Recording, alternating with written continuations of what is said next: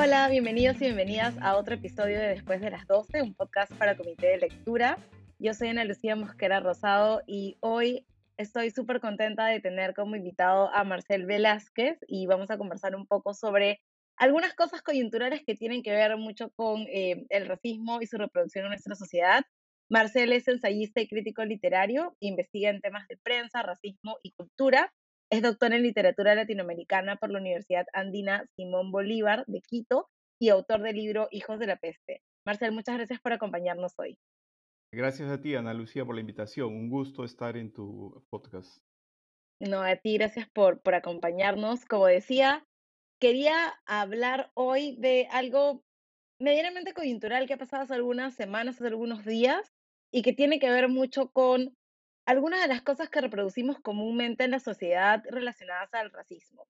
Hace algunos días, probablemente muchas personas vimos este video de eh, el presentador de televisión Andrés Hurtado en el que mencionaba que pues él era producto de, eh, de una mezcla, como él lo llamaba, entre una persona de tez blanca y una mujer de tez oscura, que no le gustaba ser como era y que hubiera preferido ser blanco y que además recomendaba que las personas hicieran lo que pudieran para para mejorar la raza, ¿no? que es una expresión que probablemente hemos escuchado muchas veces alrededor de, nosotros y que probablemente hemos reproducido también.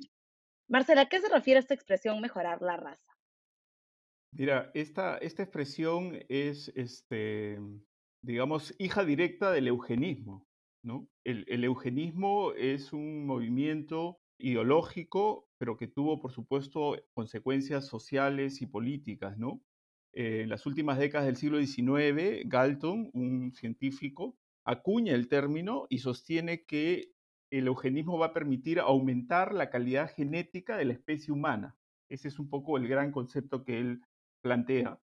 Y las ideas van a ser rápidamente aceptadas y van a empezar a operar, digamos, en diversas sociedades europeas y también en Estados Unidos. Estados Unidos en las, primeras décadas del siglo XX va, a tener oficinas, digamos, dedicadas a identificar cuáles son las razas que deben ser protegidas, cuáles son los grupos sociales que deben ser promovidos, digamos, y cuáles no, incluso con prácticas tan terribles como la esterilización forzosa, ¿no? Y eso se dieron, se dieron casos tremendos. Tanto es así que la Alemania nazi aprende el eugenismo de Estados Unidos y lo practica también con poblaciones eh, minoritarias como homosexuales, gitanos, y luego, por supuesto, está el gran genocidio, que es otro concepto, contra los judíos. ¿no? Entonces, cuando este presentador, este, Hurtado, ¿no? su apellido, eh, eh, Hurtado, dice esta frase, está refiriendo, o sea, tiene ecos a toda esta historia tan larga y tan terrible para la, para la humanidad, ¿no?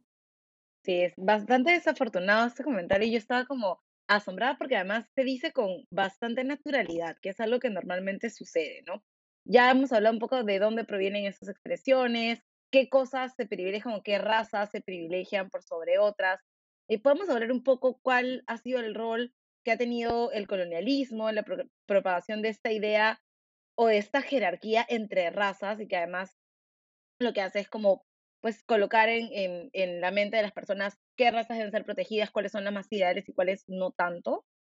Sí, este, hay, que, hay que distinguir, digamos, creo que es el, el segundo ciclo del colonialismo, el, el, que está más vinculado al siglo XIX, el que va a em, fortalecer una serie de asociaciones entre el fenotipo, la apariencia física de determinados grupos sociales, con rasgos morales, con capacidades intelectuales, con criterios de belleza, y de esa manera se va a ir consolidando lo que llamamos el racismo moderno.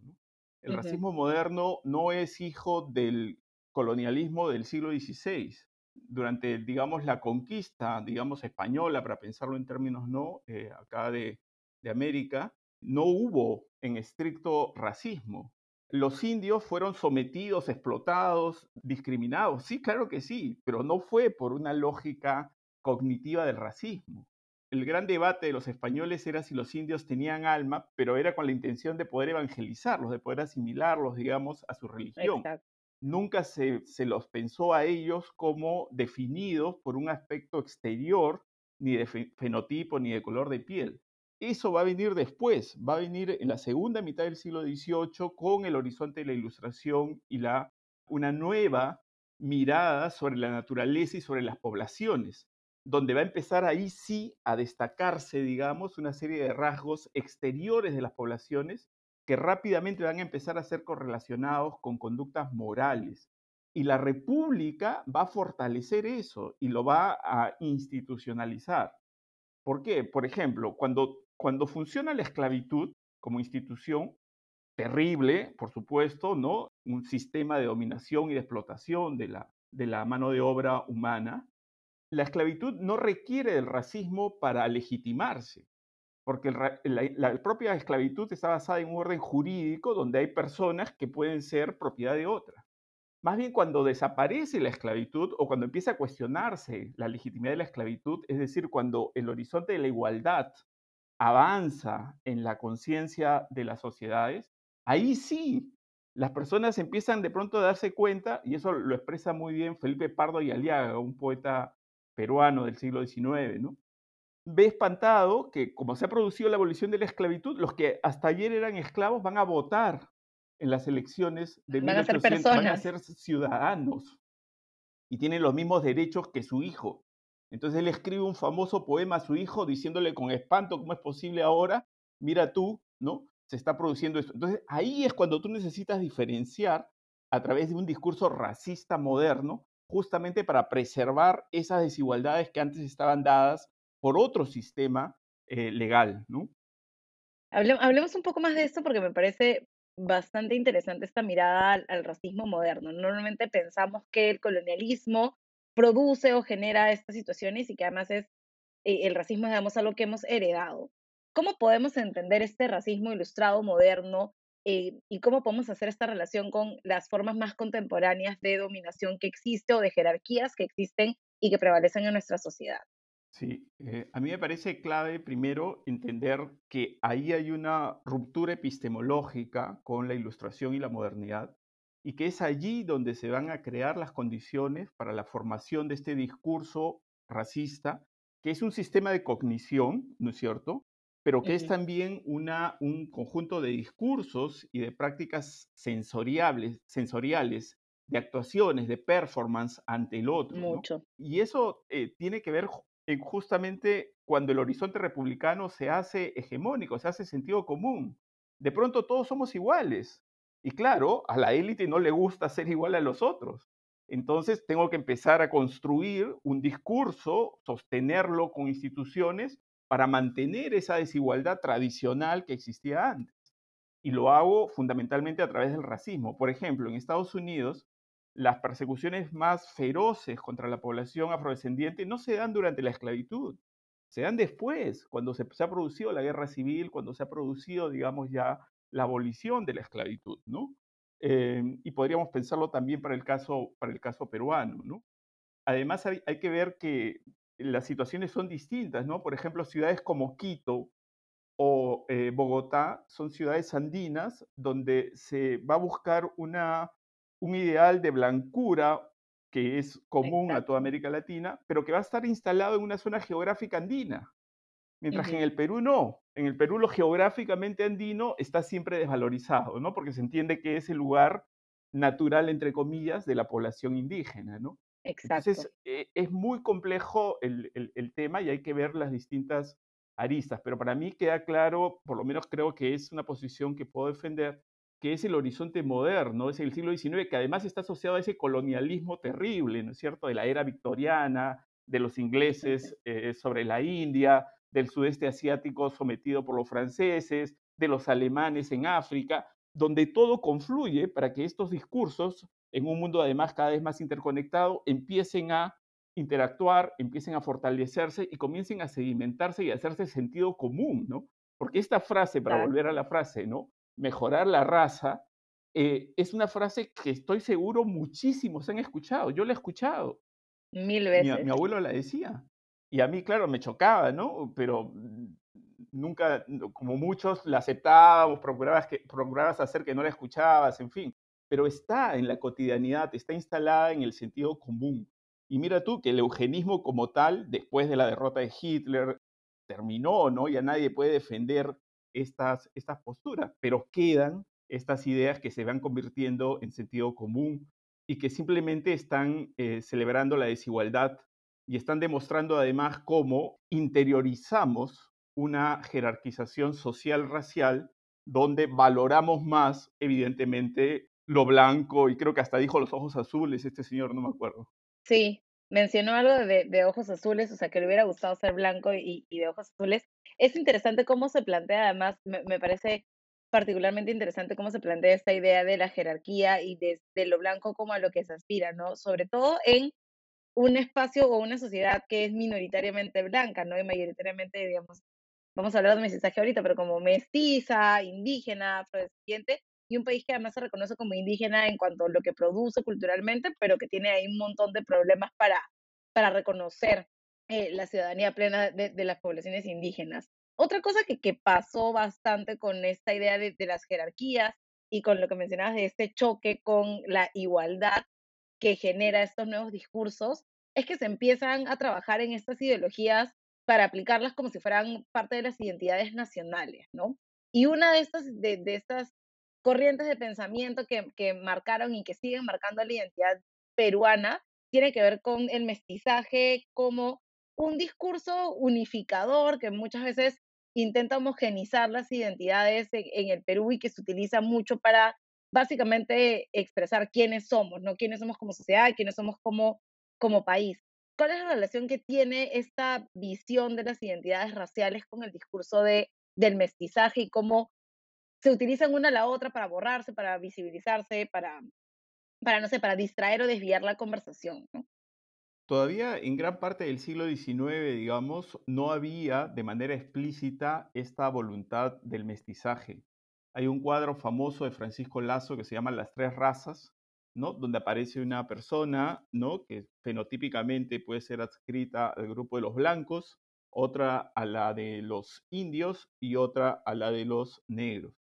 Entonces, el discurso del mestizaje como tal cobra fuerza uh, hacia finales del 19, inicios del 20, y está muy uh -huh. promovido por la generación del 900, ¿no? La generación de Víctor Andrés de la Hunde, del propio José de la Ribagüero. Ribagüero va a destacar, por ejemplo, la figura de Garcilaso, ¿no? Como un punto culminante del, del mestizaje, de fund, fundacional del mestizaje, perdón, y que va a dar lugar, digamos, a una, a una secuela. Pero es un mestizaje tramposo, es un mestizaje en el que, digamos, eh, se celebra fundamentalmente al ancestro occidental y no al Así ancestro es. ni indígena ni mucho menos afro, ¿no? Eh, entonces, es, es, un mestizaje que decía, me acuerdo, por ejemplo, en algunos textos, ¿no? El espíritu occidental y el cuerpo, ¿no? Indígena, ¿no? Siempre estableciendo jerarquías al interior de lo que supuestamente está a la misma altura. Y esto porque el, el, el, mestizaje y el racismo en el Perú han convivido, no, no, no significa la, la, hegemonía del discurso del mestizaje en el espacio público, que se da sobre todo en el siglo XX, no ha significado de ninguna manera la desaparición ni del discurso racista ni de las prácticas racistas, ¿no? Yo sí. tengo acá unas citas de algunas frases que quizá pueda leer para que a partir de esta famosa expresión que todos conocemos, ¿no?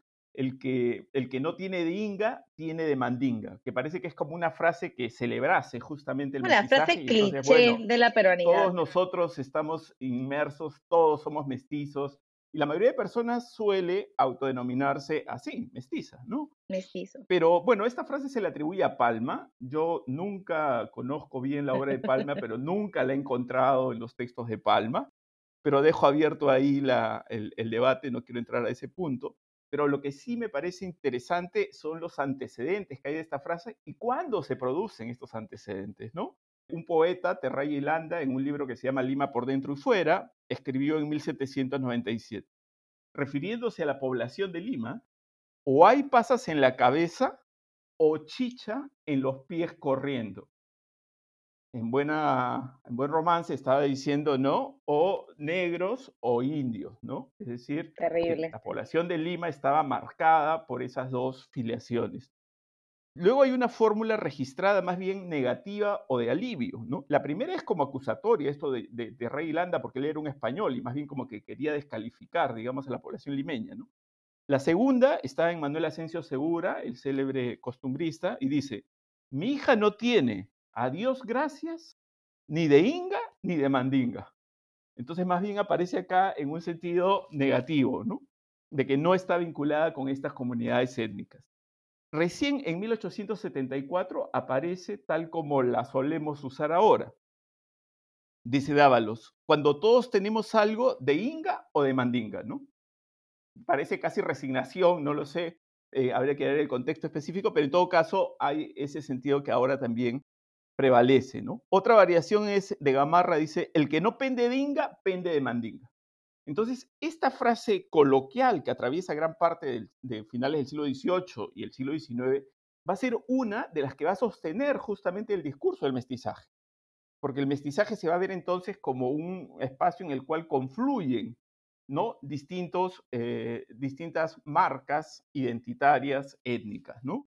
Y ahora lo usamos de manera inocua, lo usamos creo sin reflexionar sobre todo lo que significa, sobre todo lo que encubre sobre todas las violencias que están también allí depositadas en la historia de la frase y en las variaciones de la frase, ¿no?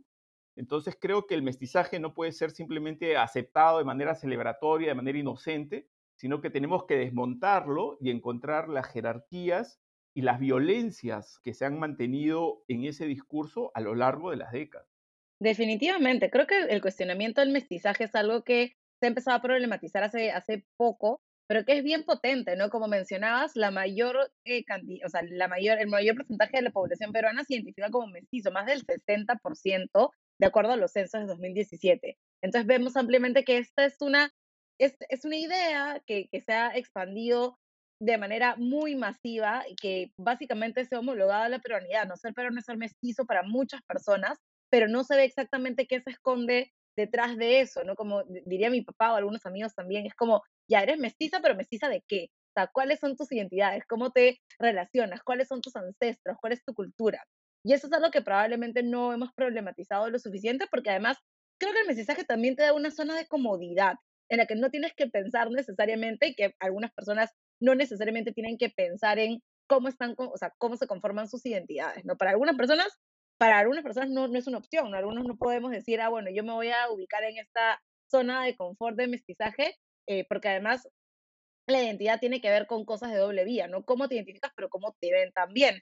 Pero sí creo que, sí creo que, que es, es bien interesante cómo muchas veces el mestizaje que pretende ser este discurso unificador es utilizado de manera muy violenta para intentar minimizar a las personas que no se adscriben a este discurso, ¿no? Si dices, no soy mestiza, soy afroperuana, soy asiático peruano, soy indígena, estás como rompiendo con esta idea de peruanidad y de unidad, ¿no? Entonces es como unificador pero violento a la vez. Sí, recién creo en las últimas décadas, con fuerza, ha aparecido otro paradigma que podemos denominar de manera general de, de, multiculturalismo, ¿no? El Perú como un país multicultural, entonces un país con múltiples identidades étnicas y con múltiples herencias que se empiezan a reclamar, ¿no? Y ha empezado a resquebrajarse, digamos, esta hegemonía que tenía el discurso del mestizaje en el espacio público, en ciertas instituciones este, del Ministerio de Educación, por ejemplo, ¿no? Con, con toda la promoción de las lenguas indígenas y todo eso, y me parece súper bien. Pero sin duda, todavía el discurso del mestizaje funciona, como tú bien decías, como una especie de salvavidas, ¿no? Para no pensar, en los problemas, en las historias de dolor, en la resiliencia también, hay que decirlo, ¿no es cierto?, de un país tan complejo como el nuestro en esta, en esta dimensión eh, racial, étnica, cultural, ¿no? Y también para no pensar en el racismo, ¿no? Muchas veces la contraparte o la respuesta, este país es racista, es, no, es, es imposible que seamos racistas porque este es un país mestizo. Entonces siempre se utiliza, ha pasado de, de, de unificar a, a violentar, ¿no? Es un discurso que violenta mucho las identidades y también es violento en tanto intenta silenciar las voces que hablan de racismo. Es una cosa bien, bien complicada, pero probablemente lo veamos más adelante en el podcast en un episodio especial porque sí es algo en lo que sí me, me gustaría detenerme. Marcel, volviendo a Andrés Hurtado y las cosas que dijo, dijo bastantes cosas en pocos segundos que son como interesantes para analizar. Entonces, si, si no lo vieron o si no son de, de, de Perú, Andrés Hurtado es un presentador muy conocido acá, tiene un programa sabatino, creo, Y en un diálogo con un, doc- con un médico, eh, lo que dijo era que, bueno, habló un poco como de su ancestralidad, dijo que su padre era un hombre blanco su madre era una mujer negra, y entonces él había salido como así, pero su así en realidad, digamos, sonaba como con un poquito de pena, con un poco de lástima, porque lo que él hubiera preferido, decía él, era nacer blanco y tener ojos azules y ser como guapo y, y ser como más exitoso. Entonces, para que eso no le pasara a otras personas, lo que hacía era recomendarle a las personas que por favor mejoraran la raza, ¿no? Igual el médico que estaba ahí intentó como poner un poco de paños fríos y decir, no, de eso no se trata, se trata de, digamos, mejorar la raza, entre comillas, eh, siendo como personas más saludables, pero lo que quedó al final fue eh, lo que dijo lo que dijo este presentador, y que finalmente es bien polémico, pero no creo que le hayan dado demasiada importancia al tema, me parece como problemático también. Pero, digamos, ¿qué, qué nos dice esto? ¿Qué nos dice primero que el discurso salga así nomás? Y segundo, que nadie le haya prestado demasiada importancia al tema. Bueno, lo primero que está instalado un sentido común que privilegia y que asigna, digamos, la mayor valoración a lo blanco. Eso sobrevive, sobrevive de manera soterrada, de manera inconsciente muchas veces en muchas personas, y este ha sido como un momento en el cual, digamos, ha estallado y se ha hecho visible y más pues en un medio de comunicación, ¿no? Pero, digamos, lo que él ha expresado es probablemente lo que piensa muchísima gente que no lo dice y que no tiene la posibilidad de que si lo dice tenga la repercusión que ha tenido, ¿no? Eh, y esto tiene una larga historia también, ¿no? O sea, la blancura también es una eh, ficción, digamos, ¿no? O sea, es, es, un, es un Sí, anhelo imposible, ¿no? Que se va construyendo, así como se van construyendo identidades raciales de los subalternos, digamos, desde un poder hegemónico, también ese propio poder va construyendo una autolegitimación que pasa por esa ficción de la blancura. Blancos en el Perú, imagínate, ¿no?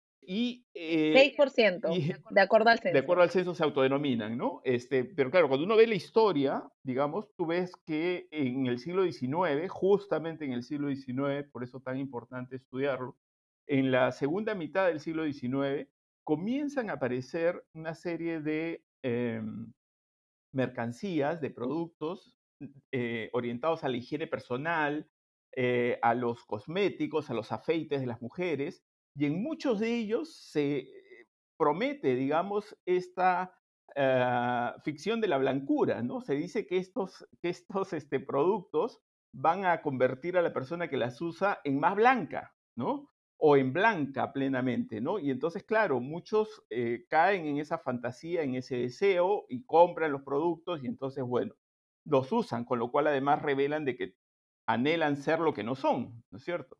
Eh, y ese imaginario que asoció lo bello, porque también eran productos de belleza, cosméticos, ¿no? Este, lo bello con lo blanco y con lo decente en el sentido social, se ha entrelazado de tal manera que ahora es muy difícil disociarlo.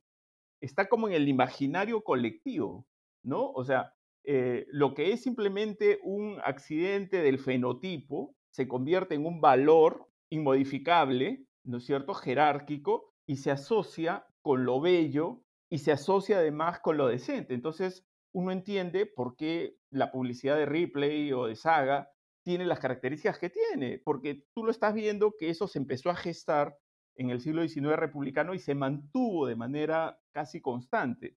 Entonces puede haber cambiado el discurso público sobre el racismo, por supuesto. Nadie se hace, digamos, eh, a diferencia del pasado, ¿no? No hay espacio en, en, en, las instituciones públicas para el racismo, pero el mercado, ¿no? En el mercado todavía se organiza el acceso y el consumo de bienes en función de estas jerarquías raciales que vienen de muy atrás, ¿no? Entonces ahí uno puede entender ese, esa especie de, de, decepción consigo mismo que tiene este personaje, ¿no? Cuando no, no se acepta como es y que más bien anhelaría ser otro, ¿no? En, en su fenotipo, en, su, en el color de su piel. Es interesante lo que mencionabas de, de la blanquitud o la blancura como este anhelo imposible, ¿no? Y además, partiendo de esta idea de cómo se construye visualmente lo que vemos, por ejemplo, en medios, ¿no? Vemos medios que son totalmente o parcialmente blancos, mayoritariamente blancos, pero que no necesariamente reflejan quiénes somos como sociedad y la industria publicitaria también que coloca o que genera pues esta idea de lo aspiracional, pero esta aspiracionalidad está relacionada al color de piel, que eso es lo que a mí me parece bien interesante cuando se habla de publicidad y de, ser aspiracional, ¿no? porque claro, la aspiracional funciona en cuanto a estilos de vida, pero no funciona en cuanto a colores de piel, ¿no? porque uno no puede, digamos, decir mañana voy a levantarme, voy a ser blanco y esa es como la aspiración de, de mi vida, aunque muchas personas quisieran, ah, quisieran serlo, ¿no? Entonces, claro, como mencionabas, probablemente los discursos cambian, pero lo que dicen los hechos o lo que se ve es básicamente que se sigue privilegiando lo blanco como este fin supremo, ¿no? Así es, eso, eso es, es increíble eh, eh, en un país como el nuestro, pero además es lo que podríamos llamar, digamos, siguiendo un poco a Foucault, una biotecnología, ¿no? De manera que en las vidas y en los cuerpos de las personas se ha interiorizado esa propia mirada. De manera que muchas personas que son, este, digamos que pertenecen a comunidades étnicas evidentemente distintas, ¿no es cierto? Este, mm, eh, mestizas, si quieren, o, de poblaciones originarias, eh, terminan aceptando como válido ese orden jerárquico. Muchas veces lo terminan aceptando de manera inconsciente, ¿no? De manera tal que eh, ellos mismos no han racionalizado eso, pero cuando interactúan con estos productos o quienes representan este universo, digamos, de lo blanco, bello y decente, pues van a actuar de manera subordinada, van a anhelarlo, van a, van a querer replicarlo, ¿no? Eh, y, y, eso también, por otro lado, se complementa cuando vemos nosotros cómo hay determinados atributos sociales que normalmente se entienden eh, son propios de esta esfera y entonces quien los tiene, aun cuando no sea fenotípicamente de esa esfera, empieza a ser percibido por los otros de una manera distinta, ¿no? Lo que popularmente se dice el dinero y la educación blanquean. En un país como el nuestro, sin duda. Sí, es interesante pensar en esa idea de blanqueamiento, ¿no? Hace algún tiempo saliendo unos textos que preguntaban si el blanqueamiento sucede, cómo sucede, y claro, hay factores como la educación o el nivel adquisitivo que nos hacen, entre comillas, o nos pueden blanquear, ¿no? Y algunas cosas que se sumen como naturalmente cosas de blancos, ¿no? A mí me ha pasado varias veces que, eh, que me dicen, ay, qué bien hablas, pareces blanca, ¿no? Entonces esta idea de si soy una mujer afroperuana, no puedo expresarme de una manera distinta o hablar bien, que el hablar bien también tiene sus propias sus propios cuestionamientos, pero no puedo, digamos, desenvolverme en espacios, no sé, académicos, otros espacios, porque son espacios que son tradicionalmente destinados para personas blancas, ¿no? Entonces, esta idea de las conductas, los espacios tienen color, también responden a estas lógicas de blanqueamiento, ¿no? Entonces, se asume que en tanto entras en esos espacios, pues estás como blanqueando, que es una cosa eh, bastante interesante que, sucede.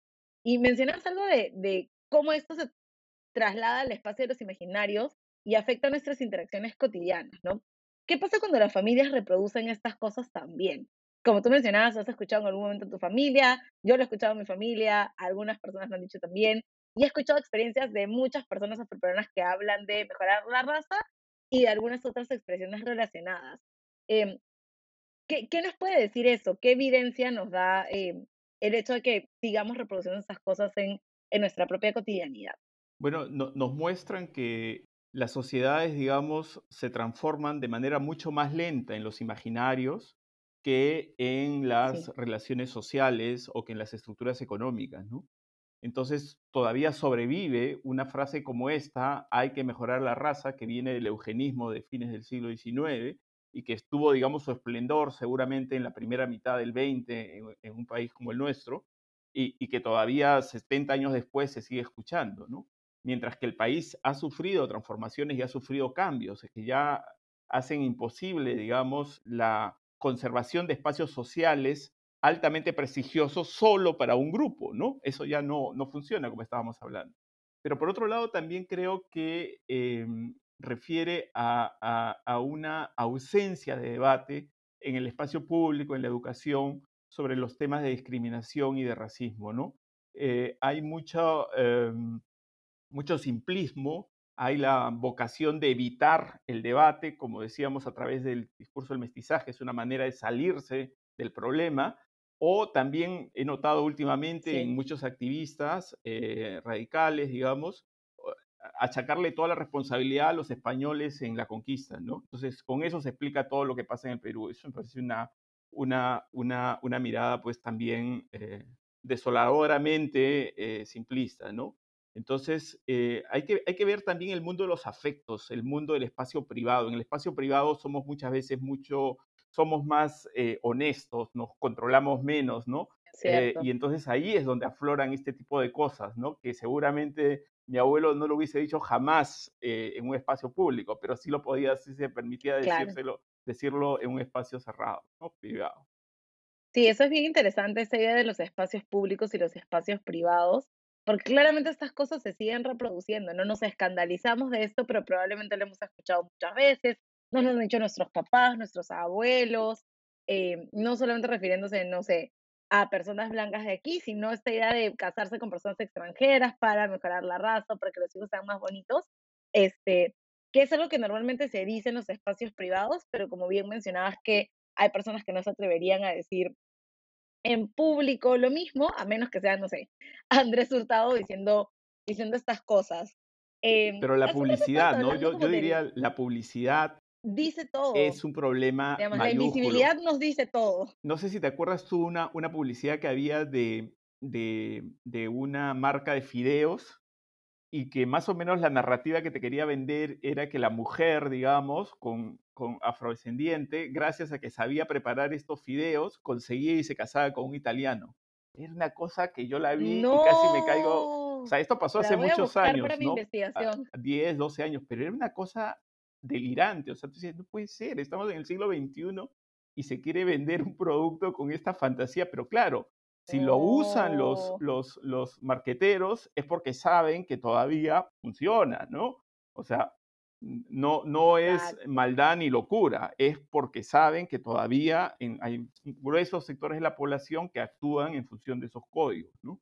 Exacto, el otro día estaba pensando en, en eso también y en cómo claro, se crean estos mensajes, pero no tendrían éxito si no evocaran nada, ¿no? Y evocan cosas que son cuestiones que están preexistentes, ¿no? Por eso se utilizan, porque están instaladas en los imaginarios sociales y mientras sean vigentes, probablemente estas cosas vayan a generar una mayor relación con el producto o con lo que se está viendo, ¿no? Entonces, sí, pues está claramente los marketeros hacen estas cosas, pero las hacen porque la sociedad responde favorablemente a ellas también, ¿no? Qué loco, no, no había, no sabía esta publicidad de Fidos, la voy a buscar para, estoy haciendo investigación sobre mujeres afroperuanas, así que este, voy, a, voy a buscarla para ver. Qué loco.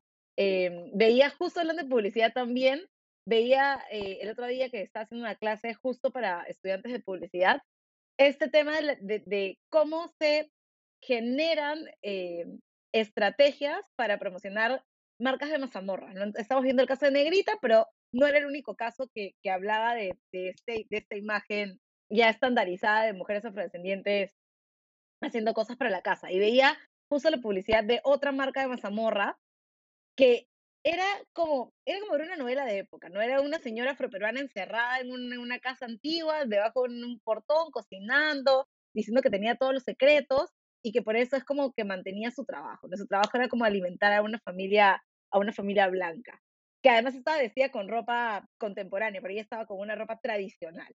Entonces sí me, me, hacía pensar por qué estas cosas funcionan y por qué se utilizan para otras marcas de mazamorra que no, que no son negrita. No hemos hablado de negrita, pero no hemos visto qué pasaba con otras marcas de dulces también. Entonces sí es, es bien loco. Ahí hay un tema que, este, bueno, yo, yo he estudiado hace muchos años en un libro que se llama eh, El sujeto esclavista, ¿no? y que trata de entender, digamos, cómo se construye eh, eh, un conjunto de, estereotipos y de marcas significativas al cuerpo del varón y al cuerpo de la mujer, eh, y es esclava y afrodescendiente, y eso se conserva en el tiempo. Entonces, ese, ese, esa añoranza por la hacienda, por la relación esclavista, nadie va a decir, yo quiero seguir teniendo esclavos, ¿no? Porque sería, pues, evidentemente censurado. Pero a través de este tipo de publicidad, lo que está debajo es ese deseo, ese deseo imposible, digamos, de volver a un orden en el cual hay personas que están condenadas a estar en la cocina, que están condenadas a servir a los otros y que pues eh, gracias a eso tienen un producto tradicional, ancestral, ¿no? Que posee saberes y, y secretos y que por eso va a ser valorado en el mundo moderno, en el mundo pues de la velocidad, de la contingencia, ¿no? Esa, eso es bien interesante, cómo se ha fetichizado, digamos, y se ha sublimado, se ha disfrazado esa relación esclavista y se ha reprogramado, digamos, en otros códigos para el presente, ¿no? Sí, además que se ve como súper bonito, súper natural y qué romántico y qué linda esta relación, pero es una relación bien problemática, ¿no? Entonces, si algo hizo el, el cambio de la marca negrita en, en el mundo marquetero, creo que fue como empezar a problematizar un poco, poner en aprieto a algunos otros y generar una discusión que normalmente no se tenía sobre qué cosas valoramos, qué marcas utilizan estos logotipos, cuáles no, y qué representan, ¿no? Entonces, sí, esta idea de la añoranza me parecía particular y ahora que veré seguramente esa publicidad de los videos, eh, tendré como una, una impresión diferente de, de, cómo se trabaja o cuál es el rol que tienen las mujeres afrodescendientes o, las personas afrodescendientes en general en, en la publicidad.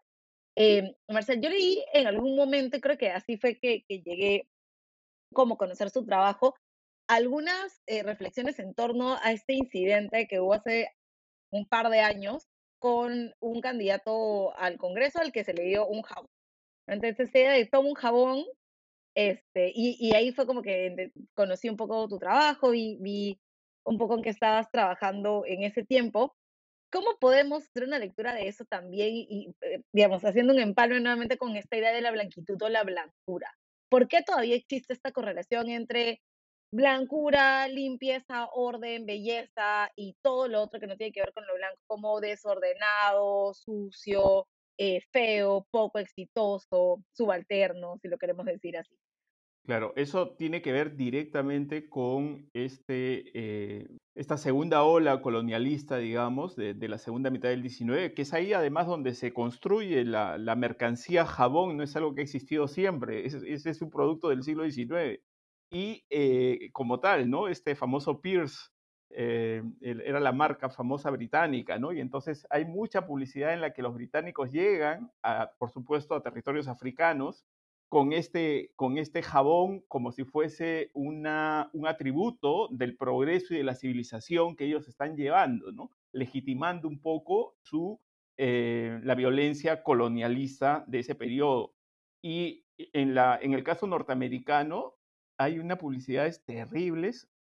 Me acuerdo dos niños, un niño eh, afro y un niño blanco, que los meten, digamos, a una bañera y el negro empieza a lavarse y empieza a darse cuenta que no es negro, que, que, tiene la piel también blanca. Entonces son de una violencia alucinante y, revelan, digamos, esa asociación entre el, higienismo es una eh, ideología que se que, viene del siglo XIX, viene de Inglaterra, tiene también, eh, este, por supuesto, presencia en Francia. ¿Y qué es lo que presenta, digamos, para entendernos mejor en, términos médicos, ¿no? Considera de que em, el aseo personal, eh, las, preocupaciones sanitarias de las ciudades van a ayudar a eh, evitar la propagación de las epidemias y a eh, evitar que las enfermedades avancen, ¿no? como la tuberculosis u otras. Y hay elementos del higienismo que son efectivamente positivos, ¿no? Como por ejemplo airear las habitaciones, que era algo que no se hacía, que no se entendía que eso ayudaba a la circulación del aire. Incluso hoy lo vemos para la COVID. Pero hay un lado siniestro del higienismo, y ese lado siniestro es el que se vincula, creo, a ese episodio de este candidato, ¿no? Eran, eran dos candidatos al Congreso y uno le da el jabón eh, eh, al otro. Y, claramente lo que estaba marcando con eso era un gesto colonialista en el cual, porque el color de piel, ¿no? De, uno de los candidatos, pues era este, em, marrón, digamos, ¿no? Como yo, este, entonces merecía, merecía recibir el jabón del que se autopercibía como blanco y por lo tanto podía dar, darse el derecho de insinuar que él no estaba limpio, ¿no? Y entonces ahí sí clarísimamente es un acto racista porque es, es el fenotipo, la, el, el, color, el pigmento, digamos, de piel de una persona que lo conduce necesariamente, irreversiblemente a la fealdad, a la suciedad, etc. Entonces, a mí me pareció eh, por supuesto, brutal. fue un acto público en el cual se, se expresó con claridad todo este imaginario colonialista del siglo XIX en el que se asocia, digamos, a los no civilizados, a los que pueden ser colonizados, a los que no son blancos, con la suciedad y con la fealdad. Eso también es bien importante, porque ahí se van construyendo criterios eh, de belleza, tanto para varones como para mujeres, ¿no? Sí, porque como mencionas, fue un acto público, fue un acto bien nocivo, muy violento, eh, que muchas veces se toma como, como broma o como algo que no eh, se ve con la seriedad que tiene. Marcel, hemos hablado un montón sobre, sobre este tema, sobre mejorar la raza, sobre de dónde viene, sobre el mestizaje también, que es algo que todavía sigue siendo problemático. Eh, y creo que es como muy evidente que el racismo es algo interiorizado, muchas veces es algo que no vemos, es una cosa aparentemente invisible, pero es algo en lo que deberíamos trabajar de manera mucho más activa. ¿Qué podemos hacer? ¿Cómo podemos empezar a erradicarlo? ¿Cuál es el rol de la ciudadanía y también cuál es el rol del Estado? Yo creo que ahora es un momento como privilegiado, ¿no? O sea, en el sentido de que hay muchos más activistas, hay muchos más académicos, eh, muchos más políticos también interesados en este tema del racismo y en las prácticas discriminatorias. Y sin embargo, todos actuamos como de manera muy independiente, muy individual y no fortalecemos un espacio común, ¿no? Yo siempre he tenido la idea de crear un gran archivo del racismo en el Perú, ¿no?